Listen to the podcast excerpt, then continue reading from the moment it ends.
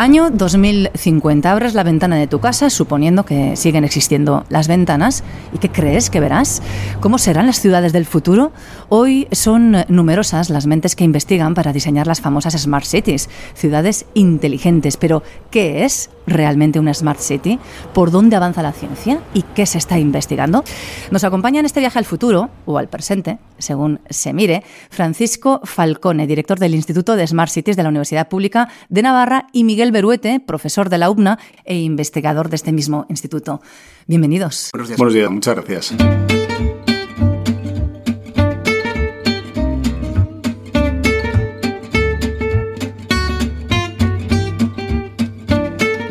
Ciencia al Punto, el podcast de divulgación científica de la Universidad Pública de Navarra. Disfruta de la ciencia. Hoy con vosotros nos sumergimos en las Smart Cities, pero ¿qué son? Las ciudades inteligentes las define la UNESCO como entornos en los cuales se intenta optimizar la utilización de diferentes sistemas que componen una ciudad o una región con el fin de que esa región eh, pueda ser más eficiente desde todos los puntos de vista. No solo eficiente desde el punto de vista de consumo de los recursos, sino además que pretende por otra parte, mejorar la calidad de vida de sus ciudadanos y además mejorar los modelos de, gobernanza eh, dentro de esos entornos. Hablamos además de smart cities climáticamente neutras. ¿Por qué es tan importante que sean así? Bueno, ese mismo estudio, eh, digamos que lo que refleja es que para el año 2050 el 70% de la población mundial va a vivir en zonas urbanas densas o muy densas. Y eso conlleva toda una serie de retos desde el punto de vista de sostenibilidad, ¿no? Tanto por las emisiones que, digamos, eh, se están generando, de efecto invernadero, otro tipo de contaminantes en partículas en el aire, como los propios requisitos energéticos y de consumo que vamos a tener dentro de este tipo de entornos. Por ello, dado que van a ser tan relevantes desde el punto de vista de concentración de personas y de utilización de recursos, es muy importante actuar ya con el fin de poder gestionarlo de manera adecuada. todos concentrados ahí, además emitiendo gases contaminantes, con lo cual hay que hacer algo. Esto lo sabe la Unión Europea. Este es uno de los grandes retos. Eh, de hecho, la Universidad Pública de Navarra forma parte de ese grupo, el grupo G9 Universidades, eh, de ese gran proyecto de divulgación que centra la mirada en las Smart Cities, porque importa. Sin ellas podemos construir un futuro que no tenga salida. Bueno, desde luego que sí. Hay que destacar que las ciudades inteligentes al final eh, son un ámbito multidisciplinar. ¿no? El G9, la verdad es que cuenta con eh, diferentes universidades que tienen diferentes grupos de investigación e institutos de investigación que pueden abordar la gran mayoría de estos ámbitos. Estamos hablando de ámbitos eh, generales de energía, sistemas de información, transporte, logística, contexto socioeconómico y por lo tanto efectivamente pues tienen esa capacidad de poder poder abordarlo.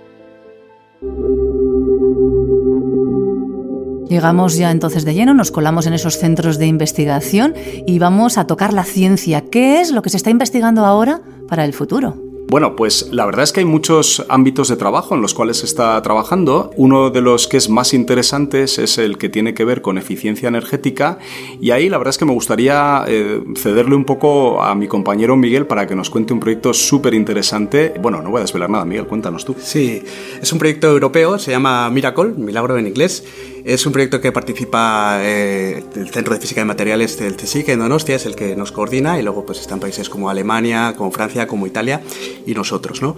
La idea es tratar de hacer un cemento inteligente que sea capaz de autorrefrigerarse, de tal manera que luchemos un poco contra el, cambio climático, que es especialmente acusado en ciudades, en las que se, crea, se genera una especie de microclima por toda la actividad humana que hay y, esto conlleva que haya un uso excesivo de aire acondicionado, ¿no? sobre todo en climas cálidos.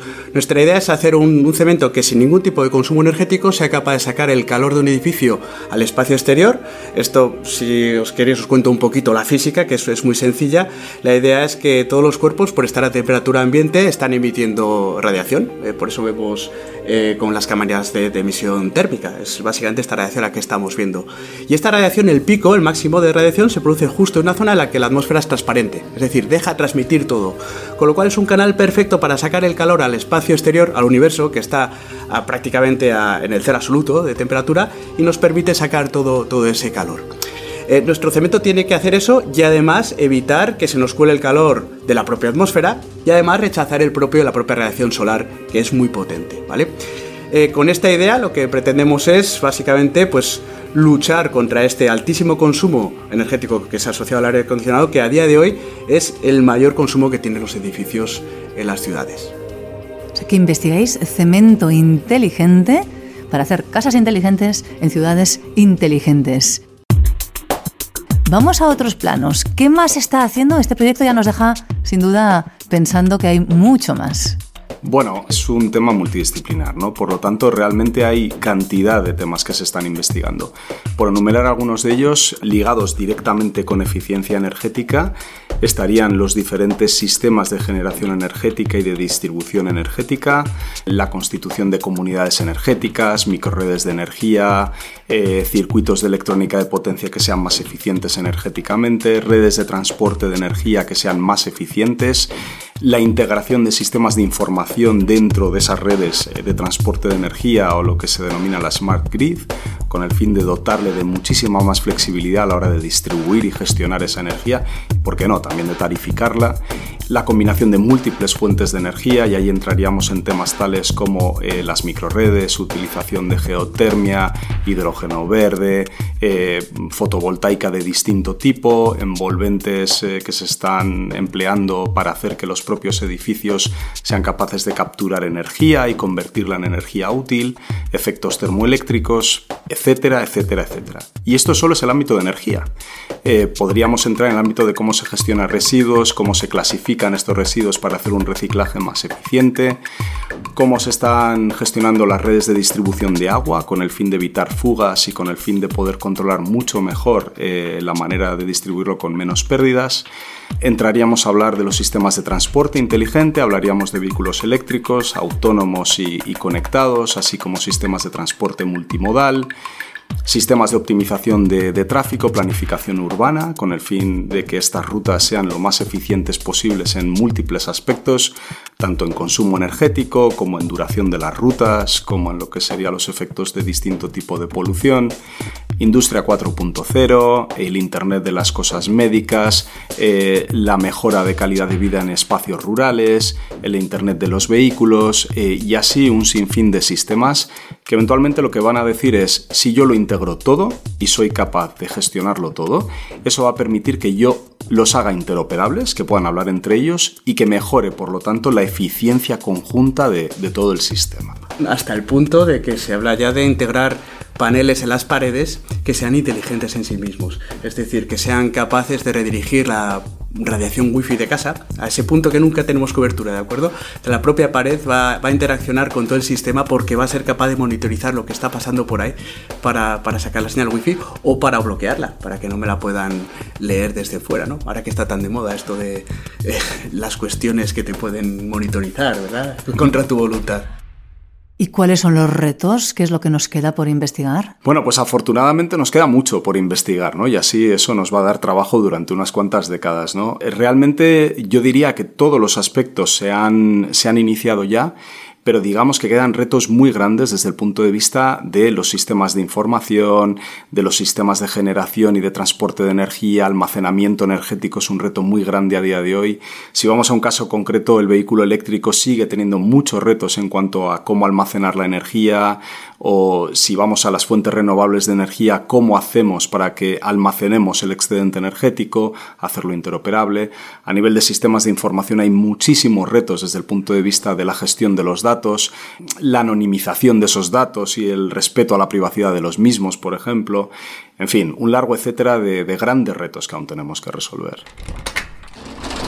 Si abrimos esa ventana en el 2050, Miguel, ¿cómo serán esas ciudades que nos encontraremos?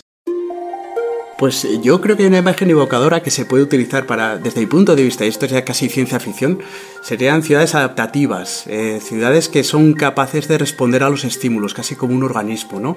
Eh, sin necesidad de que haya intervención humana, porque básicamente estará todo interconectado, habrá sistemas de inteligencia artificial, eh, tendremos, pues, bueno, el ejemplo este que hemos puesto de cementos inteligentes, que no, que no se ciñe solo a, cementos capaces de, de enfriarse, sino incluso edificios que sean capaces de captar la luz solar y, por ejemplo, con sistemas de fluorescencia, pues producir iluminación por la noche sin consumo energético adicional, ¿no? Ciudades con células fotovoltaicas, eh, de tal manera que nos vayamos aproximando a lo que Europa quiere, a lo que todos queremos, que sean eh, edificios con costo energético cercano a cero de tal manera que no contribuyamos más al cambio climático, ¿no? que ya, ya, es un hecho. ¿Qué le dirías a aquella persona que le dé un poco miedo eso de las ciudades inteligentes? Bueno, pues lo primero que, puedo entender un poco, porque los cambios siempre a la humanidad nos, nos producen este tipo de, ¿no? de, precaución, vamos a dejarlo ahí, ¿no? pero que realmente eh, es, un, es una tendencia, es el, es el, el futuro que nos estamos planteando es realmente impositivo. Eh, digamos que el presente que tenemos a día de hoy no es muy halagüeño, ¿no? por así decirlo. Eh, tenemos que intentar, por lo menos desde el punto de vista de la investigación, eh, tratar de hacer sistemas que sean cada vez más eficientes y para provocar más bienestar. ¿no? Entonces, bueno, pues contra ese rechazo natural, simplemente confianza en que las cosas se están haciendo por mejorar la calidad de vida. Por último, horizontes. ¿Para cuándo esas Smart Cities? ¿Están ya? ¿Llegarán en 10 años? ¿En 20? Qué gran pregunta. Eh, digamos que los esfuerzos ya están. Existen ya varias ciudades que están en la senda de, conseguir ser ciudades, eh, digamos, inteligentes, con todo lo que eso implica. La Unión Europea tiene una apuesta muy clara para el 2030 tener, eh, digamos, un pilotaje de 100 ciudades y digamos que el futuro está ya.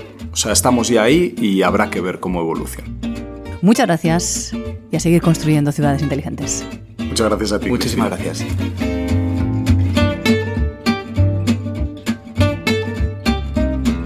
Ciencia al Punto, el podcast de divulgación científica de la Universidad Pública de Navarra. Directo a tu mente.